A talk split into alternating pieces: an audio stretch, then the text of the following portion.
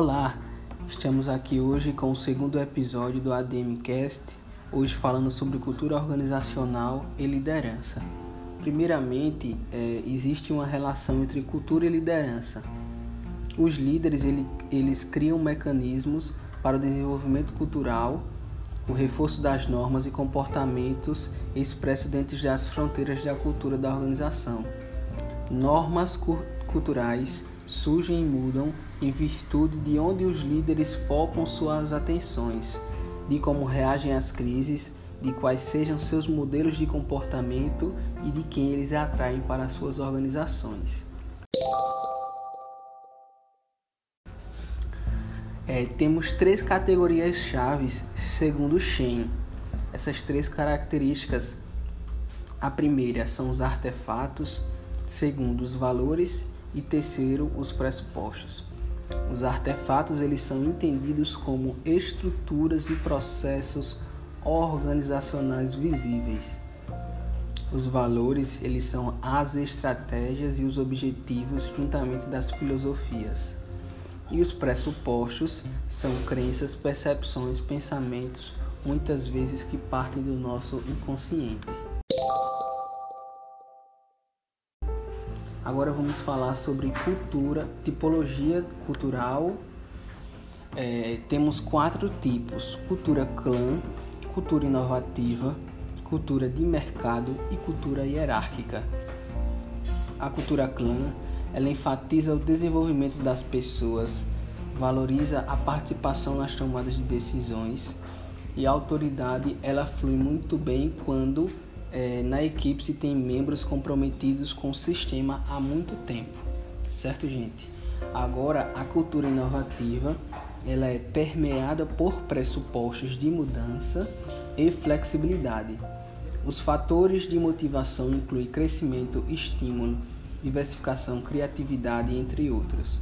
Os líderes ele tendem a ser empreendedores e idealistas na cultura inovativa eles apreciam correr risco, gostam de prever o futuro e também se preocupam em obter recursos, suporte e a imagem externa. Cultura de mercado tem como orientação as tendências de mercado e bases seguras de clientes. Os fatores de motivação eles incluem competição e consecução de resultados. Os líderes eles tendem a ser derivativos, realizadores, competitivos. Eles são orientados sempre para os objetivos e estão constantemente fornecendo recursos, encorajando a produtividade da sua equipe. Já no último, na última tipologia cultural, que é a cultura hierárquica, esta cultura ela é permeada por pressupostos é, e elas se refletem automaticamente nos valores e normas associados à burocracia da organização. Os empregados ele, eles aceitam bem a autoridade é, que são emanada por papéis formalmente estabelecidos, por, por regras e regulamentos impostos. Os fatores de motivação eles incluem a segurança e ordem. Esses líderes eles tendem a ser conservadores em relação aos problemas de natureza técnica.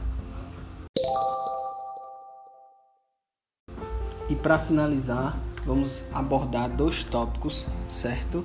Que são a liderança é, transformacional e a liderança transacional. A transformacional, o conceito dela é, foi associado a primeira vez por Burns em 1978 e foi então seguido por diversos autores, tais como Bass em 1985. Ela pode ser entendido como um relacionamento de influência mútua entre os líderes e os liderados, levando em consideração as necessidades de ambas as partes, certo? Essa é a liderança transformacional. Já a liderança transacional esse tipo de relação ela é focada em termos das relações contratuais explícitas e implícitas. As atribuições do trabalho elas são claras, juntamente com as condições de empregabilidade, por códigos disciplinares e, e culturas de benefícios.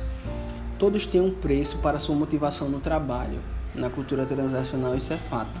Assim, a influência dos líderes sobre os seus liderados passa a basear-se em relações instrumentais na medida em que a recompensa vai ao encontro das necessidades dos subordinados.